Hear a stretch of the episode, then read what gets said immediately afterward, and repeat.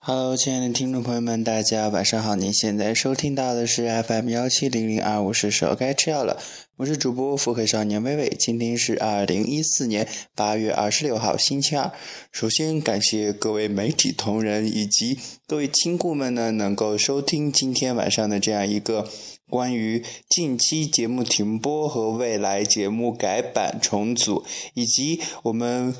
呃，幺七零零二，我是说该吃药了。微信公众平台的这样一个新闻发布会，首先呢，第一个呢，说一下关于节目近期停播的这样一个问题。嗯，就是由于呢近嗯近期呢将会迎来开学，所以说开学。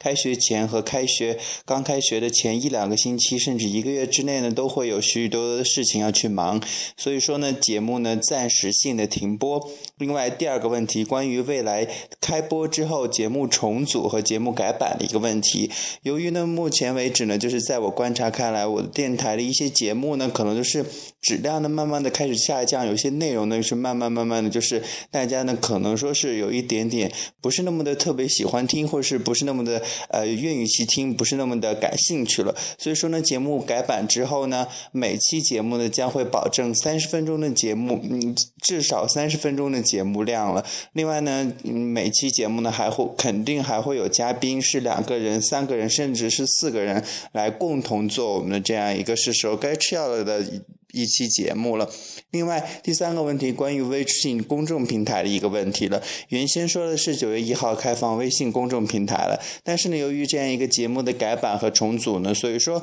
当节目重新开播改嗯改版重新开播之后呢，将会迎来这样一个呃幺七零二五微信公众平台的这样一个重嗯。开放了，好了，那么我们今天就主要就是跟大家说一下这些重要的决定了，也希望呢各位亲故呢能够期待我们节目的一个最新的改版。